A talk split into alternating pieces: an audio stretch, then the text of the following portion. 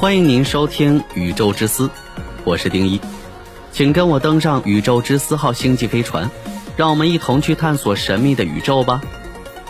准备发射，三、二、一。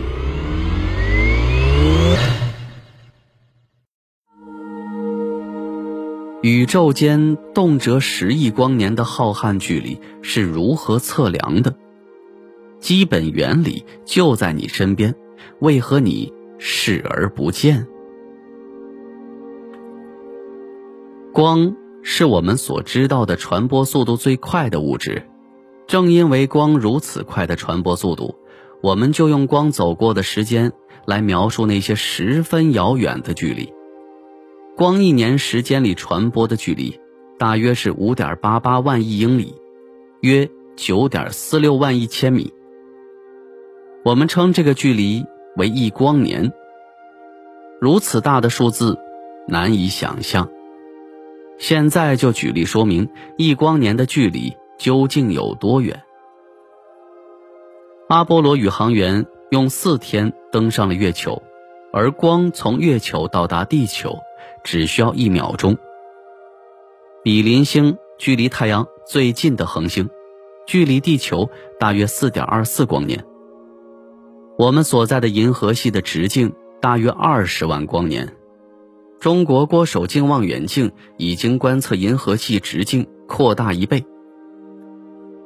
距离我们最近的星系仙女座星系，距离我们二百五十万光年，我们根本无法想象宇宙到底有多大。但是，如此浩瀚的宇宙，我们是如何知道？恒星和星系的距离的呢？每当我们抬头望向天空，其实我们所见的只是一个二维平面图。当你伸手指向某一颗星星时，你无法得知这颗星星距离你到底有多远。那么，天文学家是如何测量浩瀚的星际距离的呢？对于距离我们比较近的星体，只需要用三角视差。来估算距离，这个理论很简单，只需要做一个小实验就可以说明。伸出你的大拇指，然后闭上你的左眼，接着睁开你的左眼，闭上你的右眼，你会发现你的拇指好像是移动了，但是相对遥远的背景里的物体却没有动。这个理论同样适用于我们看恒星的时候，但是恒星距离我们的距离。相比于我们胳膊的长度，不知道长了多少倍，而相对于来说，地球也不是很大的天体，所以即使你在赤道两边不同的望远镜观测同一颗星体，你也很难看到那颗星体位置的移动。为了解决这个问题，我们可以改为观察六个月内星体位置的移动，因为这个时间。刚好是地球围绕太阳轨道旋转半周的时间。我们在夏天观测恒星的相对位置，到了冬天再观测时，就像我们在用另一只眼睛看星体。而夏天和冬天的观测点之间的距离足够远，这个时候距离我们近的恒星似乎是移动了位置，但是遥远距离的恒星和星系仍会保持不动。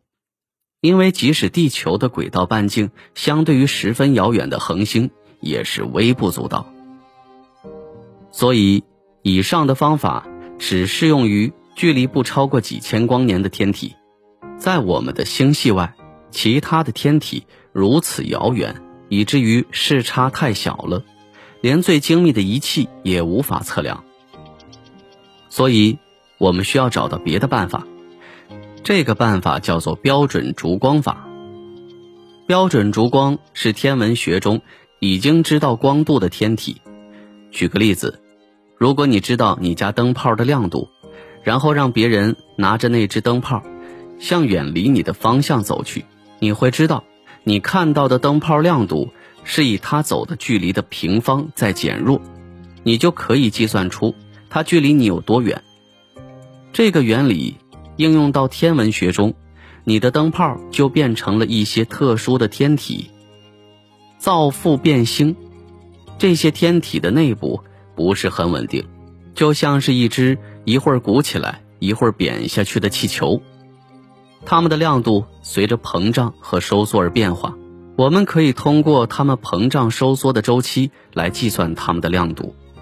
越亮的星星，这个周期越长。通过比较测量到那些恒星的亮度和我们计算出的它们原始的亮度，就可以知道它们距离我们有多远。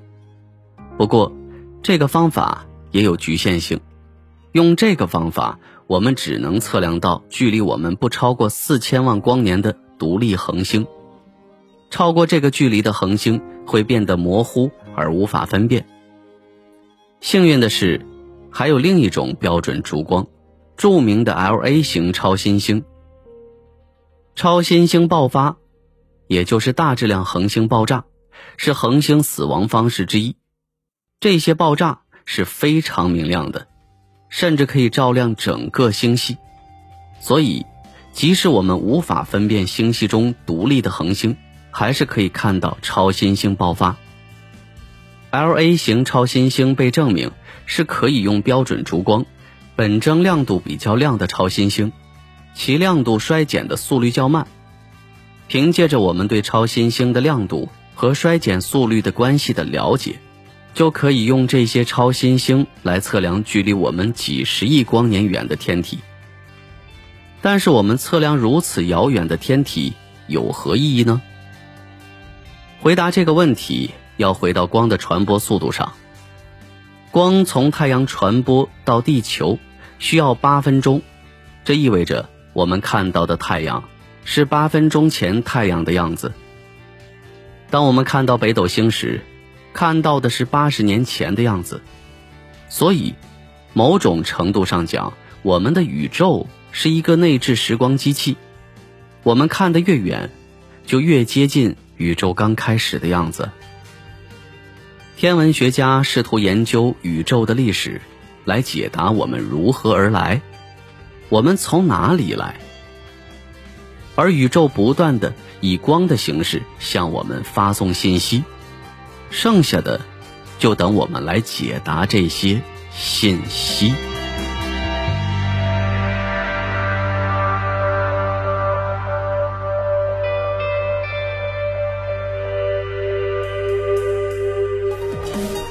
好了，以上就是本期的《宇宙之思》节目，我是丁一，喜欢的话点击订阅不迷路。《宇宙之思》，让您了解更多的宇宙知识。